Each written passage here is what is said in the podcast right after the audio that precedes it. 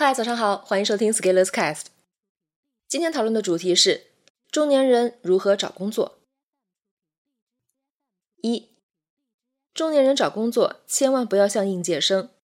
应届生可以说：“我虽然什么都不会，但是我可以学，我有希望。”中年人已经工作几年了，如果感觉你不行，就是不行，留给你学习提升的机会并不多。二。应届生找工作拼运气加实力，中年人找工作拼资源加实力。大多数人通过海选投简历，然后面试，最后挤进中轮拿到 offer。这其实很大程度上要拼运气。比如我读书的时候就从来没有通过腾讯公司的简历筛选，我都是靠霸王笔争取到的机会。你说是实力差吗？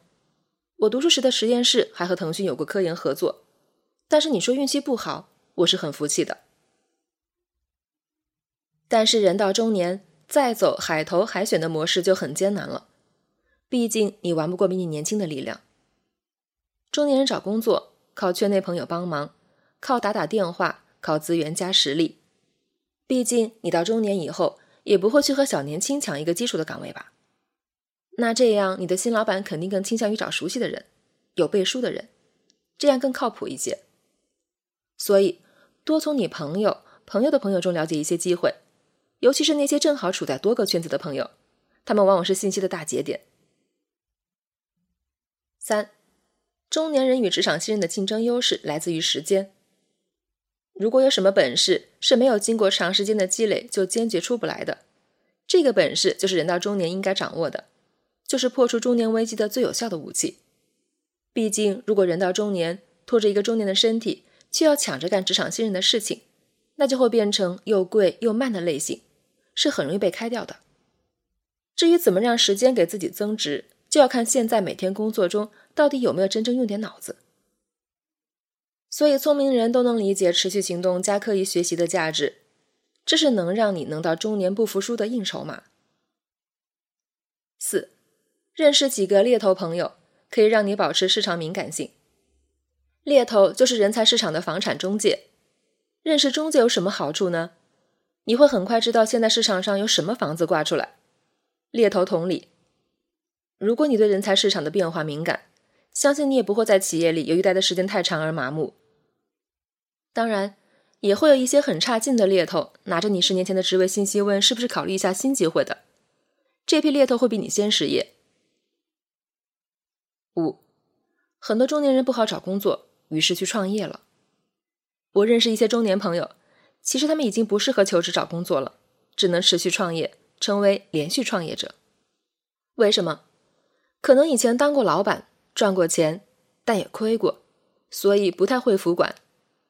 然后年龄大了以后，有自己的想法，也很难适应企业里基层的工作。再说去找工作，也要找个管理岗位，但是一般也很难谈妥。所以干脆自己开公司。做些小生意，其实过得不差。而对于其他大多数普通人来说，体制内的工作的好处就体现出来了，起码不太容易开掉又迷茫又懒惰的你。六，中年人最好是不用操心找工作的事情，而是操心自己的事业与时代发展结合。当我们在一个领域里做到一定时间，如果我们业务能力强，工作经验丰富，工作。其实是在等着我们的。如果我们想动一动，就会受到很多邀约，而这些都是在转瞬即逝之间完成的，根本不需要张榜，也不需要投递简历。这就是中年人找工作的最大特点。这个后顾之忧解决了，剩下的还是奋斗，持续行动奋斗，为社会创造更大的价值。最后。还是希望每个职场人能够在圈内有一定的个人品牌，也就是行业里有很多人知道你，而且是知道你的好名声，这样才是个人成长的复利式发展。当然，我不希望你去教别人做个人品牌，那样很容易变成成功学。